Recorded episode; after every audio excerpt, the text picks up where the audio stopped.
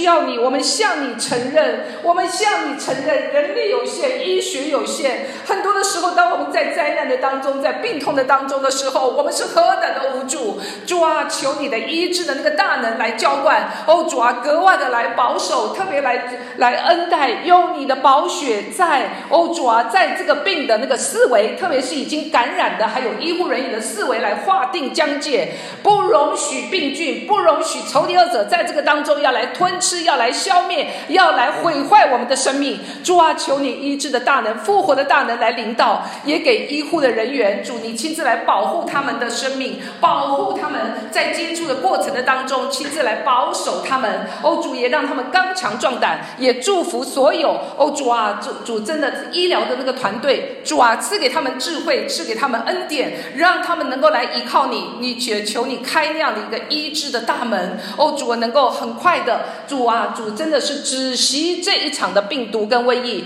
你要来亲自来消灭所有一切的那个病菌、一切的感染、一切的源头。主也给你的百姓，无论是华人，无论是西人，让我们更深的来到你的面前来寻求你，因为唯有你是那。是那施行拯救的主，唯有你是那位掌权的主，唯有你是那位可以无所不在、无所不能施恩怜悯的主。主啊，也让你的百姓能够更深的来谦卑的来寻求你，来认识你。谢谢你，也将那个属天的那个平安放在每一个地方，不只是在中国，不只是在我们的心中，在全世界各地，特别在面对这样子一个光景的时候，让我们来到你的面前的时候。我们知道，从你那里有你的同在，就有平安。你所赐的意念是平安的意念，不是降灾祸的意念。谢谢你，愿更深的爱，这个时候来触摸我们每一个地方的人心。谢谢你，听我们的祷告，奉耶稣基督的圣名，阿门。今天我们要来谈一个主题，叫做“活出祝福的生命”。上个礼拜我们曾经呢，因为呢，在一方面是庆祝新年啊，我们有特别的讲到，在啊登山宝训里面的有关于什么才是一个蒙福的有福之人。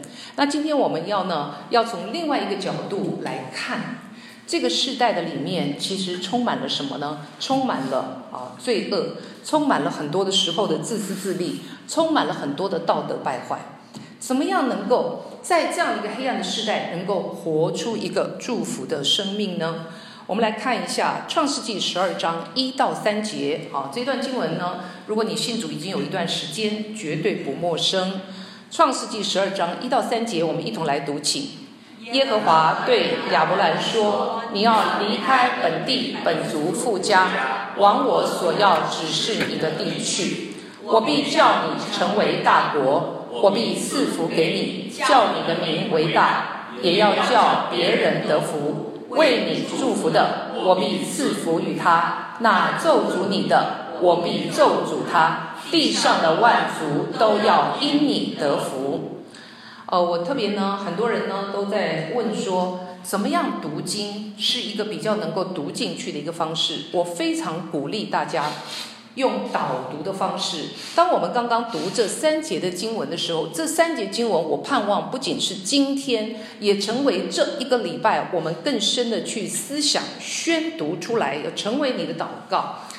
因为主对耶和华对啊、呃、耶和华对亚伯兰所说的，亚伯兰就是亚伯拉罕，好，上帝给他改了名字，他原先叫亚伯兰，意思是尊贵的父亲，崇高的父亲。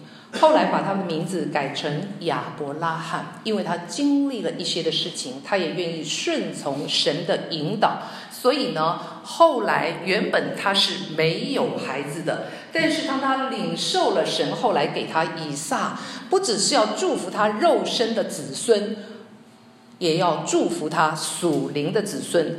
第一节到第三节，我们刚刚讲到，就是耶和华对亚伯兰说：“你要离开本地本族富家。”往我所要指示你的地区，我要叫你成为大国，我要赐福给你，叫你的名为大，你也要叫别人得福。这里一再出现的，你可以看见这三节经文里面一再出现的就是“福”这个字，赐福、得福、祝福、赐福、得福，一再的出现。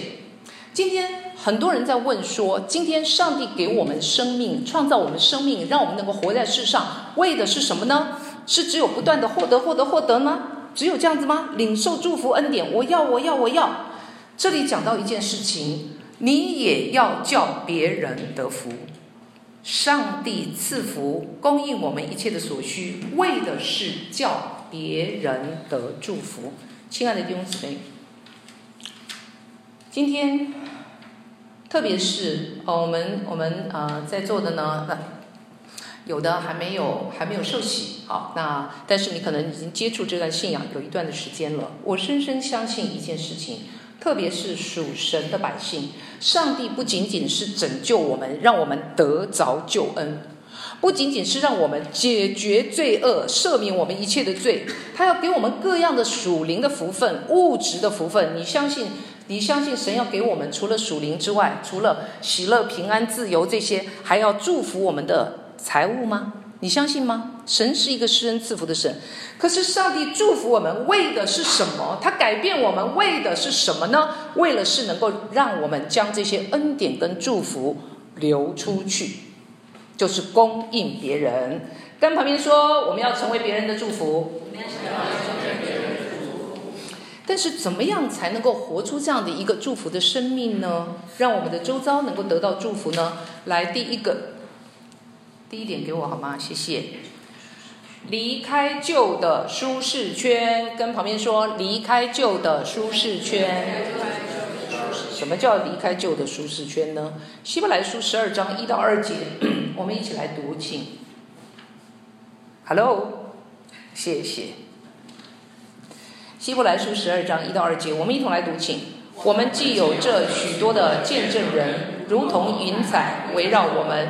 就当放下各样的重担，脱去容易缠累我们的罪，存心忍耐，奔那摆在我们前头的路程。第二节，仰望为我们信心创始成终的耶稣，他因摆在前面的喜乐，就轻看羞辱，忍受了十字架的苦难，便坐在神宝座的右边。这里在说些什么呢？我们有许多的见证人，如同云彩围绕我们，就当放下各样的重担，脱去容易缠累我们的罪，存心忍耐，奔那摆在我们前头的路程。亲爱的弟兄姊妹，你对你现在的生活满意吗？你对你自己满意吗？你觉得现在这样就好了，是不是？还是你想要更往前？亲爱的弟兄姊妹，今天上帝带领我们。带领我们，让我们出了埃及，他拯救我们，让我们脱离原来的，他要我们完全的脱离原来的生活思想模式。OK，也许不一定是我们，我们现在都是远离家乡的，对不对？不过现在加拿大也成为我们的家。我相信移民的特别有感触，来这里只是游玩或者是探亲的，你就体会不到。当你从一个地方要挪到另外一个地方的时候，你要放下许多，对不对？你要放下许多，你可能会思考的很多。你要放下工作，你可能要放下你原先熟悉的、你的人脉、你的资源、你熟悉的、你习惯的、给你有安全感跟依靠的人事物。亲爱的弟兄姊妹。上帝向亚伯兰，就是亚伯拉罕显现不止一次，不止一次。而我们这一段经文哈，我们刚刚读的主题经文，其实是应该是至少是第二次向他显现。神要他离开，离开，离开。第一次显现的时候，他离开了，从乌尔到了哈兰。但是问题是，他在哈兰就不走了，就停在那里一段时间。我们不知道是为什么。我跟你讲啊，无论是乌尔，无论是哈兰，那是一个非常大的城市，是商业中心，非常的繁华，很容易就被这个同化。而且在当地，当地呢，很多的偶像庙宇，也就是并不是敬畏神、仰望神、单单的遵行神。因为迦南全地几乎哦，迦南全地还有他们所居住的那个环境，原先他还没有到迦南地的时候，在他的家乡的里面，甚至一般的就说呢，他的父亲亚伯拉罕的父亲很可能就是雕刻偶像的，他是做这个的。所以我们发现到一件事情，今天神要我们脱离，脱离一些旧有的，我们所熟悉的。我们的资源、我们的人际关系、我们的环境、我们的文化、我们的思想模式、我们旧有的生活习惯，甚至我们的说话、我们的喜好，还有我、我的标准、我的梦想、我的软弱、我的失败，我所有的一切。今天上帝要带领我们走一条新的路。你想要成为一个更大的、能够祝福别人的吗？你必须要走在神要带领你的这一条的道路。刚刚讲到说，脱去容易缠累我们的罪，要把所有的重担放下。亲爱的弟兄姊妹，你会害怕放掉你熟悉的、给你有安全感的人事物吗？Hello，你觉得如果今天我要走一条新路，请问你来这边移民的时候，你的里面有没有七上八下？没有，为什么没有？觉得非常兴奋，因为觉得有有个更好的生活在前面来待着。来了以后才七上八下。来，这个好问题哈，好答案哈。来了之后，本来不七上八下，因为不知道会面对什么。等到来了之后，才发现哇，跟你想象的怎么样？不一样，跟你想象的不一样。亲爱的弟兄姊妹。我们人是其实是非常不愿意，也不想走出原来的舒适圈，或者我们熟悉的、我们的思想模式、我们习惯的人事物，因为这样会让我们有安全感。可是我告诉你，神要我们放掉，神要我们放掉。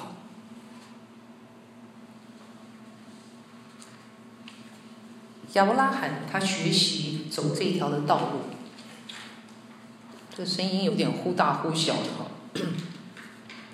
亚伯拉罕学习走这条道路，他真的放下了。虽然他中间有迟疑，但是他仍然放掉了。什么叫做离开本地、本族、父家？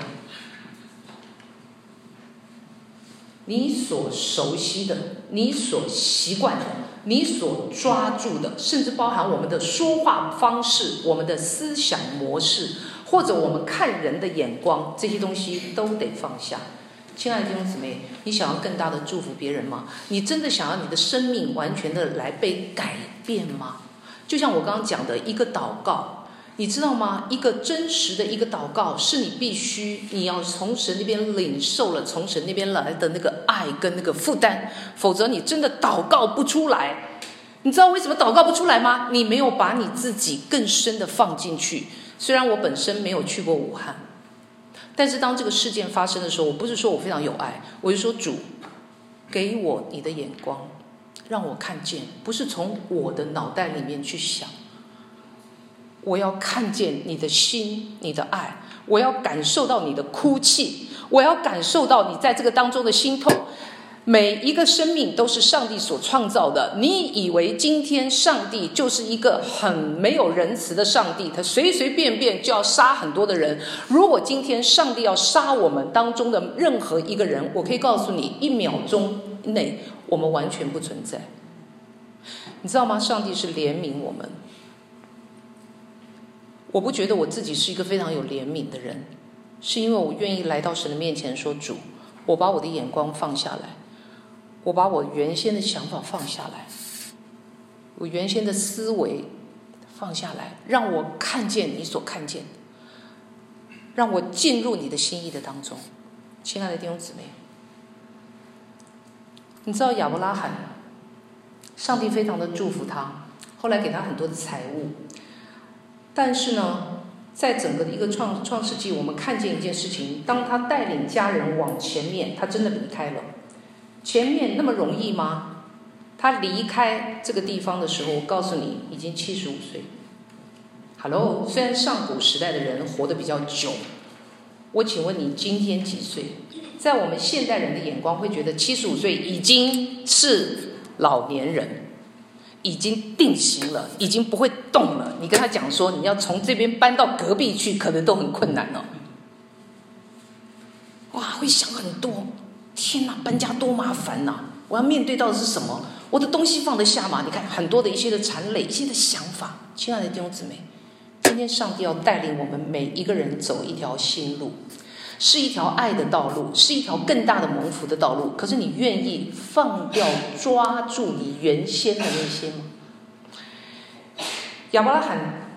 他放掉了这些，他没有一天到晚只想到说，哇，前面，哇，可能会很多的困难。我现在年纪是这样了，我能不能适应？他想的不是这些。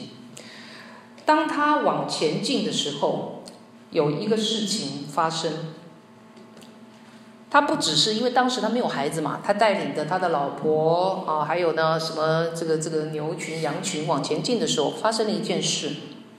当他走到一个走到走到那个迦南地的时候呢，在那里住了一段时间，但是因为呢越来越多这个牛群羊群也会生啊，然后呢又跟那个他的侄儿罗德在一起，就发生一件事情是当地的草啊什么那个粮食那些不太够了，全部在一起的时候变成要打架了，要抢抢那个草原啊，抢抢水源。他跟罗德讲，就是说不行了，我们要分开。可是呢，按照道理，亚伯拉罕是长辈，应该让亚伯拉罕，我他可以很自私的说，等到旁边，你看我好不容易带你出来，当然有好的事情我来选，没有，他没有这样做，他让罗德先选，还告诉罗德说，你向左我就向右，你向右我就向左，哇，真是够慷慨够仁慈的。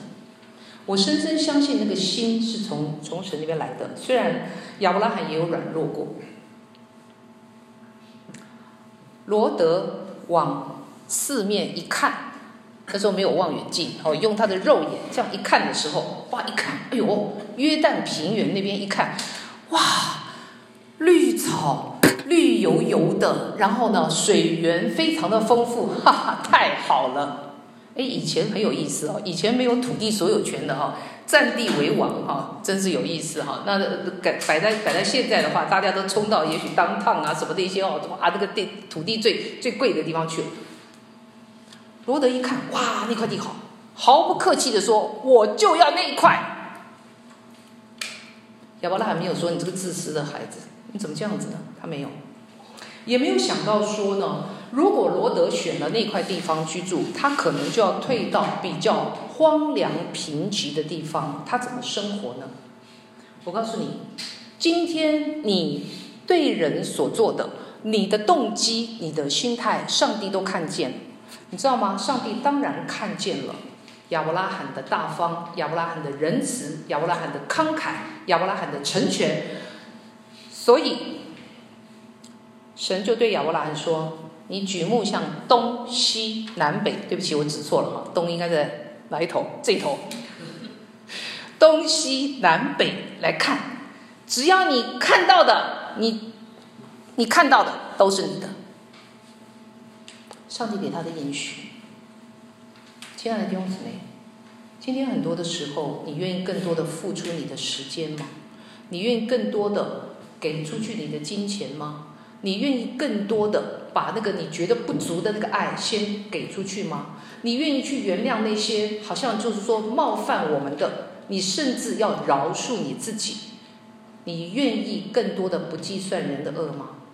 很多时候，我可以告诉你，在这个世代的当中，在家庭的当中，你要成为别人的祝福，可能只是一个微笑，一个鼓励的话，一个造就劝勉的话，你就改变他的一生，你知道吗？你知道哈，写那个《双城记》的那个 Charles Dickens，他以前住在非常贫困的地方，根本呢就是生活不下去。他喜欢写文章，喜欢写文章，经常三餐不继，一直投，一直投，没有回音，没有回音，直到有一天，直到有一天。有一家的这个报章杂志的那个主编看到了他投来的，接纳了他，而且呢还发了一个信，他根本不认识这个年轻人，发了一个信，鼓励他说：“年轻人，你非常的有潜力，持续的去写。”持续的去写，持续的去写。他因为受到这样一个鼓励，后来不断的写，结果变成什么？大文学家。亲爱的弟兄姊妹，今天我不知道我们会很自私的把我们所拥有的、我们所抓住的，我们都不愿意给出去吗？我们都不愿意放掉吗？马太福音二十五章讲到说。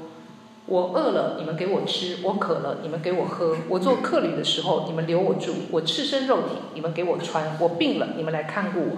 坐在一个最小的弟兄身上，就是坐在主的身上。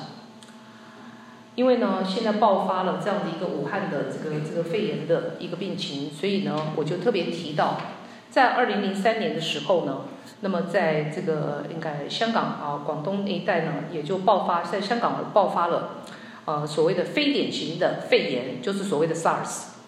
哦，那一年呢，呃，我竟然呢，因为有事情要回台湾，哇，飞机没人搭，机票便宜到爆，敢不敢搭？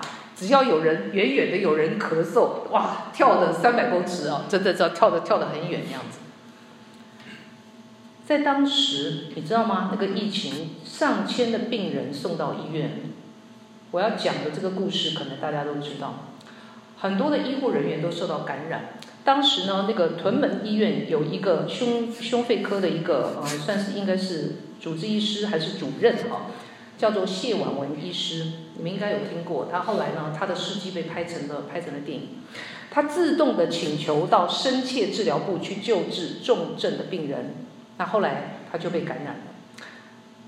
被感染了，然后在治疗的过程当中就恶化。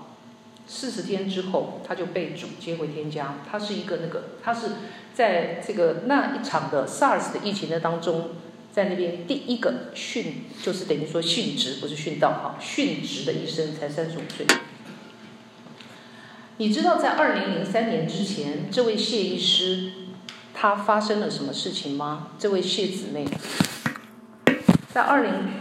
二零零二年，就是他自己面对 SARS 的前一年，好，前一年还没有爆发的时候，他的先生也是医生，也是一个很好的基督徒，很敬虔的基督徒，因为血癌被主接回天家。他没有呢，因此在这个当中，陷在那样的一个自己的那个困境的当中，失败的当中，悲痛的那个当中，因为呢。他那个哈，那么那个他有亲自写下给他先生，就是写了一个类似像一个一个对联之类的哈，意思就是说彩虹的约定永远不止息，永远都有效，有一天我们会在天家相聚。我深深相信一件事情，不单单他是医生。是因为神的爱来激动他，谁不怕死？谁不怕死呢？当时他并没有害怕，他也没有考虑到自身的安危，他是主动的选择站到第一线，他是申请过去的，本来他可以不用的。虽然后来他牺牲了，可是你知道吗？他的这个故事。他的表现出来的那样的一个人生观，感动影响了不只是香港，是全世界知道他的事迹的人。同时呢，他已经显现了一个非常棒的一个什么呢？耶稣基督舍己的爱跟付出。亲爱的弟兄姊妹，很多时候我们可能会非常的计较我我的得失，我很忙碌，我很没有空。我们没有办法勇敢的踏出原先我们自己画的那个圈圈，那个圈圈所谓的安逸圈跟舒适圈。可是唯有你真正的放下来，愿意跨出去，愿意去给予的时候，我告诉你，才可以成就不平凡的人生。你知道，人生不在乎我们拥有多少的东西，而是在乎什么？真正付出去多少？跟你旁边说。人生在乎付出去多少。我深深相信一件事情哈，我那个刚刚有提到，我们马上小组开始哦。那今天呢，那呃也不是说特别表扬智智勇淑清了哈，但是我真的要说，我们在神的国度里面所摆上，你看每一周开放家庭容易吗？不容易。你轰一声来了一群呃没有了，不是吃客哈。啊，你要整理要打扫，你看家里头，如果我我说啊，我今天下午到你家里头去坐坐，哎呦，你就赶快哦，不得了，传道又来了，哦，可能前一天就开始赶快吸尘哦什么的，对不对？你也不会说穿个睡衣 就来见传道啊，当然也是 OK 的，我也接纳啊。通常不会这样做，你会发现你要付出时间，你要付出代价，而且呢，完毕了之后，搞不好小朋友把那个我心爱的一个东西给弄坏了，对不对？我们要付出很多，可是在这个当中，你知道吗？上帝会更大的来祝福，会更大的来祝福。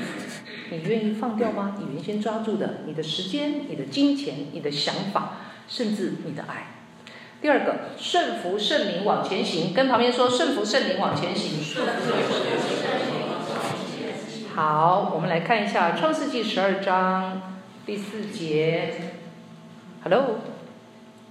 经文，谢谢。创世纪十二章第四节，啊，那个放 PowerPoint 的童工啊，拜托啊，稍微看听一下我讲到哪里了哈，我随时 test。创世纪十二章第四节，来，我们一同来读。亚伯兰就照着耶和华的吩咐去了，罗德也和他同去。亚伯兰出哈兰的时候，年七十五岁。希伯来书十一章第八节，给我一下。亚伯拉罕因着信蒙召的时候，就遵命出去，往将来要得为业的地方去。出去的时候还不知往哪里去。我们可以看到一件事情：今天很多的时候，神让我们放掉原先就有的，包含我所熟悉的、我所抓住的、我觉得可以依靠的。哦，我我我我习惯的。你知道吗？前面会有什么事情，我们不知道。但是刚刚我们读的经文这里说，因者信，因者信，蒙召的时候就遵命出去。蒙召的时候，上帝要他放，他就放。虽然放的时候中间还不是一次就全部，哇，就是就是直接往前面去了。蒙召的时候就遵命出去，往将来要得为业的地方去。亲爱的弟兄姊妹，你知道上帝在我们每一个人的生命的当中，不是只有拣选亚伯拉罕，他也拣选我们每一个人。每一个人在我们的生命的当中，都有一个奇妙的计划跟道路，你知道吗？那个就是人家一般讲的那个叫做命定。上帝呼召召我们出来，是要带我们走一条新路。可是问题是你愿意吗？前面会发生什么事情？他说还不知往哪里去，也不知道会发生什么事。但是我遵命出去，顺服圣灵，倚靠神的灵，不断的来倚靠他，才有办法前行。亲爱的弟兄姊妹，亚伯拉罕知道上帝的全部计划吗？Hello。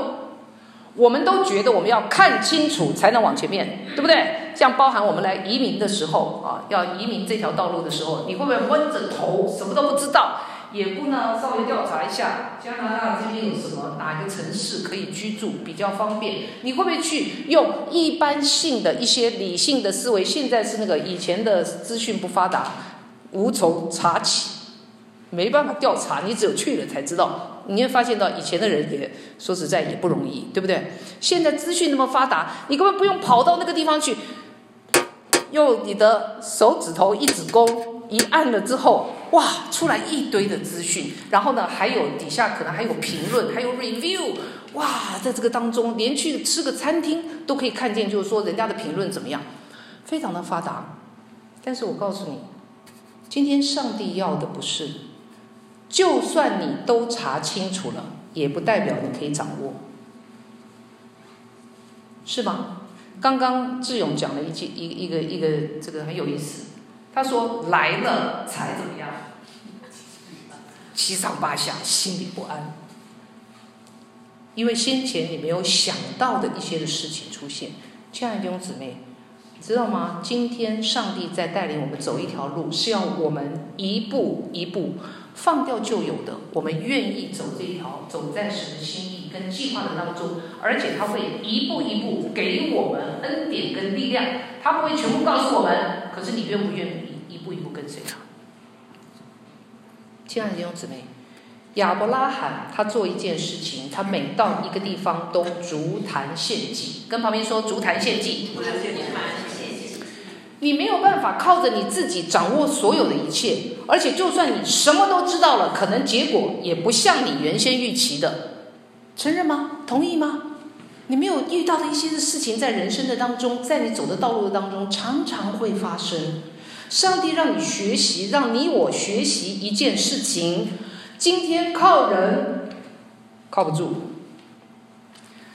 靠事靠资源靠不住。靠我们的，靠我们的专业，靠我们的能力，有的时候也靠不住，也靠不住。我们需要更多的，什么叫足坛献祭？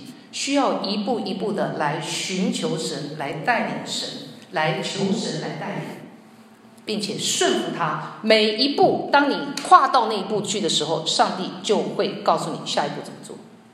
每一步都需要依靠他。亲爱的弟兄姊妹。亚伯拉罕后来被称作信心之父，他不只是多国之父，他被称作信心之父。虽然他有软弱，可他的每一步，他愿意来到神的面前来寻求。虽然他也有说谎，直到一个高峰点，创世纪二十二章就是神要他献以撒，很难呢。那是他的一百岁才得的儿子，怎么可以把儿子给杀了呢？还很多人对这个经文，今天那个谁没来啊？很多人对这个经文不能理解，上帝怎么那么残忍？其实上帝在测验我们对他的信靠有多少。亚伯拉罕信心的高峰，就是当上帝告诉他说要献以撒。什么叫献祭？献以撒，把那个祭物杀了，然后到祭坛的面前呢？他竟然二话不说，也没跟他老婆商量，就带着以撒上路。当时以撒才是十几岁，是只有这么一个孩子，要你献，你献不献？你会觉得说上帝弄错了吗？听错了，我听错，我搞错了。他没有带着他上路。亲爱的弟兄姊妹，后来当然上帝没有让他杀儿子，并且还大大赐福给他。再次告诉他说：“我要让你的子孙多如天上的星、海边的沙，而且你的子子孙孙可以得着仇敌的城门。你知道这什么意思吗？得胜，得胜再得胜。今天我们人生当中很多的时候，我们怕挫败，上帝允许他不断的都是胜利，都是成功，这样的人生你要不要？可是前面有一个主题，你必须要凭着信心，一步一步的依靠神。”亲爱的弟兄姊妹，亚伯拉罕他一步一步的往前行的时候，到一百岁，上帝给他这个独生儿子。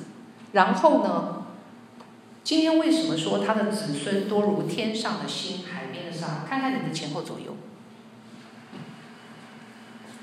Hello，今天基督徒在全世界各地越来越多，对不对？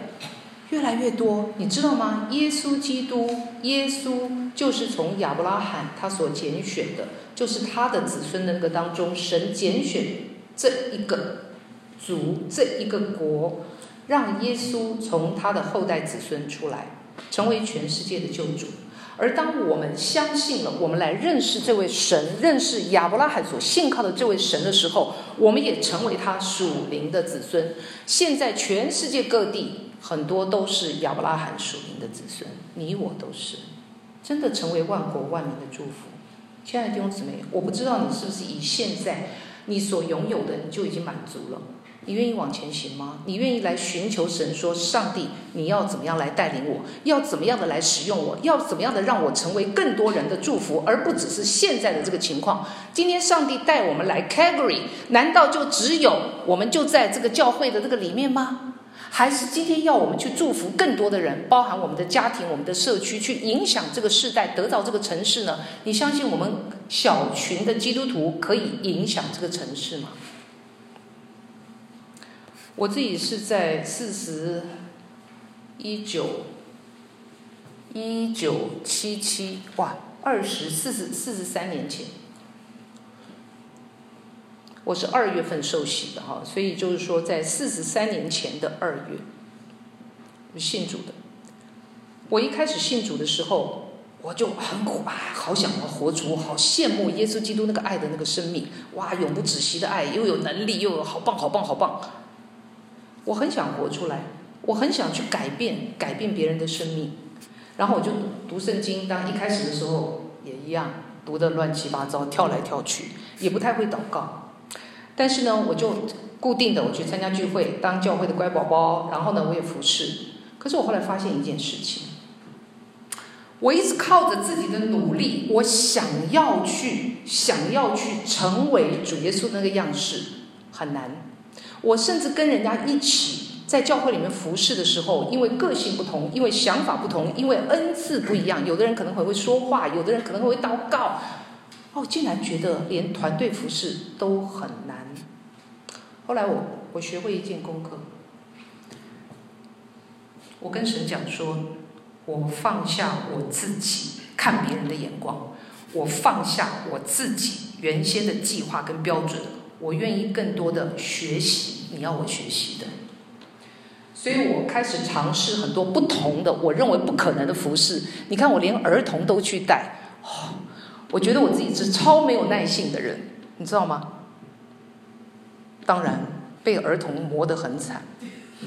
大概有一年的时间，哈，因为因为当时当时呢有这个需要，人家叫我一下子就变成儿童主日学校长，校长，哟，也为了这个，啊，这怎么怎么带儿童？虽然我自己有孩子，可是别人的孩子跟我自己的孩子中间有差距的，你也不能对孩子说跪下啊，没有了，就是就有一些你不能够，你不能够这样做，要么样？又有神的爱，又有神的智慧，你知道吗？为了去带儿童主日学，我去上了好多的课。乖乖去上课，课室管理呀、啊，什么哇，哇，怎么怎么怎么维持秩序，怎么样的，然后呢，什么的，怎么带儿童游戏那些，却没有想到在那个过程的当中，我学会了，我看见儿童的单纯，我带他们一起到，因为在亚洲可以到处去，这个就是什么到一个广场，然后招聚，就有点像那个什么前的集会那样子啊，一个敲锣打鼓一下，然后呢小朋友都出来出来，这样子就可以让他们。跟他们跟他们来来传讲福音，用布偶用什么的，我看见里面的那个单纯。当我付出这么多的一个心力的时候，我发现上帝慢慢教会我一件事：怎么学会跟不同年龄层的人，怎么去爱他们，怎么去成全他们。亲爱的弟兄姊妹，我没有说我很棒，可是，在那个当中，我学会一个功课：跟着神的脚步，依靠他的能力。往前走的时候，每一个阶段，神都使用我，神都让我在这个当中成为不同的人的祝福。我不是只有在教会里面，我后来有机会呢，因为我觉得说哇，传福音好重要。可是呢，我会传，答案是不会。你以为我天生会啊？不会。在教会里面很久了，可是我不知道怎么跟他讲谈福音，怎么样那个啊，就急着讲不清楚这样子哈，就觉得讲不清楚。虽然有的人还觉得我口才不错，可是我口才就讲不出来嘛，讲不出来就去参加训练，到外面付钱去训练，特别的传福音的团体去训练。当时是去学员传道会，这边好像也有学员传道会，啊，用一个这个小册子就能够带人信主，真的假的？好的，里面存满了所有的疑问。但是每一周固定的去，他要交一个功课，每个礼拜向两个人传福音，而且他不是说的你家的那个猫啊狗的什么的，不是，他有规定的。这一周向你认识的人，下周啊几周之后就是向陌生的人，他也带着你出去。哇，马路边抓一个人，哇，那蛮困难的。亲爱的弟兄姊妹。但是在那个过程的里面，我发现，一开始从脚发抖到讲不清楚，到后来，成了我极大的喜乐跟祝福。我在这个当中学习，当我看见一个人，我觉得我讲的很烂，但是问题是，他竟然愿意接受。那后来跟他成为好朋友，然后看见他的生命改变，看见他的婚姻改变。我里面的喜乐跟那个祝福，我发现我获得的更多。亲爱的弟兄姊妹，今天神把我让我能够全心的来服侍他，我觉得是极大的恩典。因为后来有机会，我在教会带领那个就是每周的福音探访队，福音探访队哈，每周呢可能要到不信主的家人啊，要到医院去那些，在这个当中，我更多的学会爱的功课，就是什么呢？就是更多的去体恤别人身心灵有软弱、有疾病的时候，有痛苦的时候。以前当我没有亲身去关怀他们的时候，我看不见他们里面真实的需要，我感受不到。我突然发现，我的爱心被扩张，我的信心被扩张，我的生命还有包含，甚至我里面的一些的过去的一些失败，都成为别人极大的祝福。亲爱的弟兄姊妹，我不知道你是不是在问说，今天我可以做什么？我可以在家庭做什么？我可以在我身边的朋友做什么？我可以在教会做什么？我可以在这个社区做什么？求问神。站在我们现在的位置上，你是家庭主妇，你是一个 realtor，你是一个可能幼稚园的老师，你是站在你现在的位份上面，求神亲自来提升你。旧约里面有一个人物，有一个人物叫做约瑟，我已经用了他呃这个好多次。约瑟呢，他被卖到埃及去的时候，你知道吗？即使他在做奴隶的时候，他在那里，他在那里忠心顺服，成为波提乏的管家的时候，你知道吗？上帝因着他祝福波提乏的全家。当他被祖母下这个陷害，下到监狱里面去的时候，本来已经没没希望了，可是他没有自怨自艾。没有在那个环境的当中就自暴自弃，神就开路，让他为九正善长解梦，成为九正的一个祝福。当九正出去的时候，看起来好像忘记了他，可是神还提升他，让他成为管监狱的。哦，那个狱狱典狱长叫他叫他叫他管那个地方，成为一个极大的祝福。亲爱的弟兄姊妹，你觉得你很微小吗？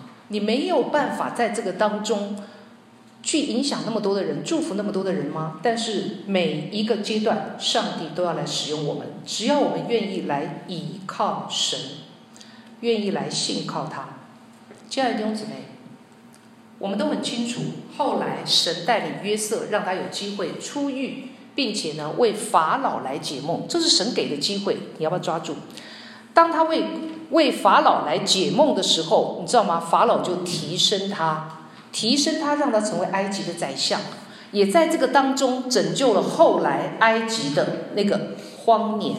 不但成为埃及的拯救，也让他全家能够怎么样聚在一起重逢，成为全地的祝福。亲爱的弟兄姊妹，今天你觉得你在环境里面被卡住吗？你觉得有很多不足的地方吗？向神求，求他来带领，求他来带领。来，第三，尽心竭力的付出，跟旁边说，尽心竭力的付出。尽心竭力的付出。哥林多后书九章十到十一节，我们一同来读起。那赐种给撒种的，赐粮给人吃的，必多多加给你们种地的种子，又增添你们仁义的果子，叫你们凡事富足，可以多多施舍。就借着我们归于神。好，这里在讲什么？要撒种，要撒种，要赐粮。当我们出去撒种的时候，这里讲到说，赐种给撒种的，要多多加给我们种地的种子，叫我们凡事富足，多多施舍。亲爱的弟兄姊妹，今天神给我们生命当中拥有很多，可能有有有事业，有家庭。啊，有各样的一些的资源，有机会，有工作，这一些能不能够成为别人的祝福，还是我们只是自己所拥有？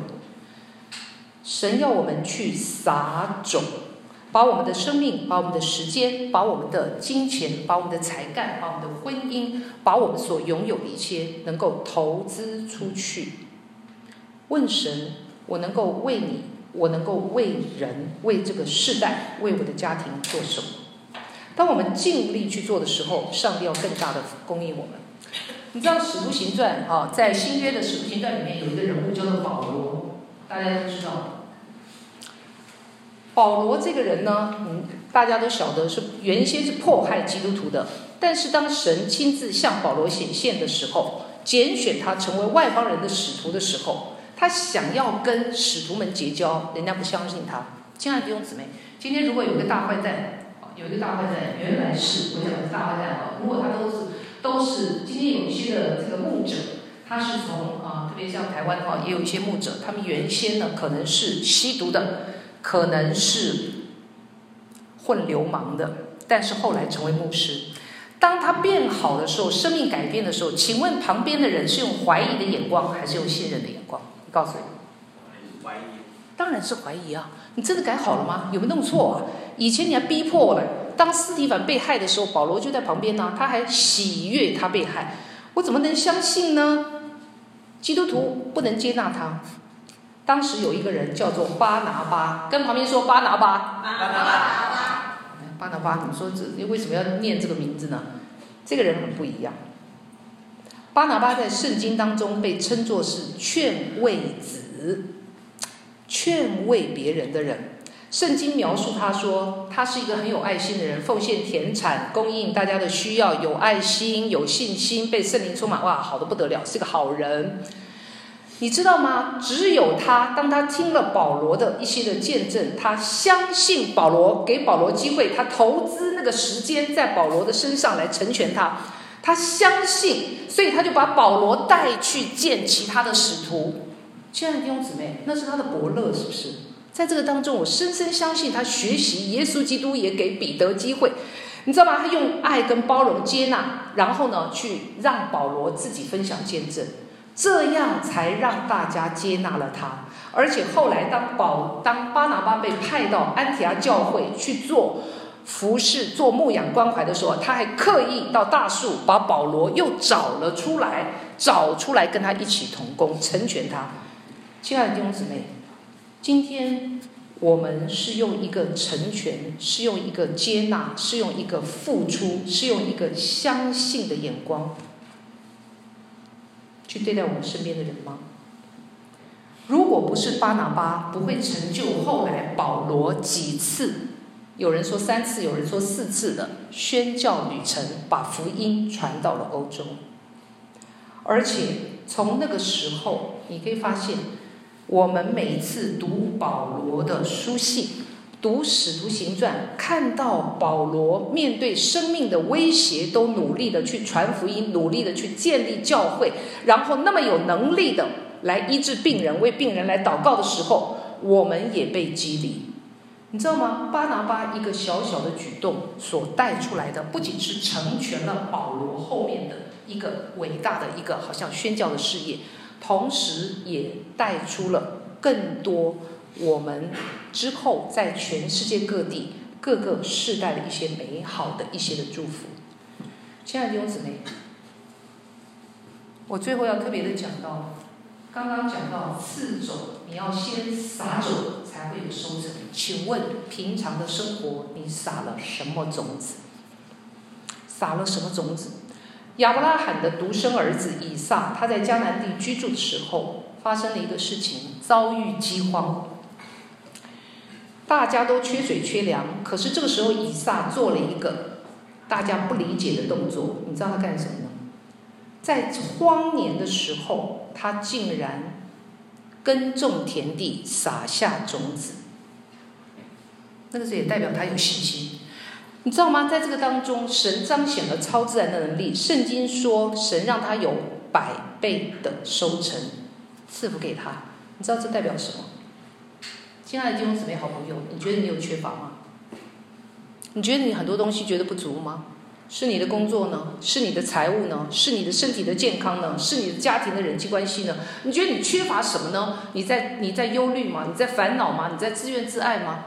凭着信心跨出去，先撒下爱的种子、关怀的种子、金钱的种子、福音的种子，先播种，才能够有收成。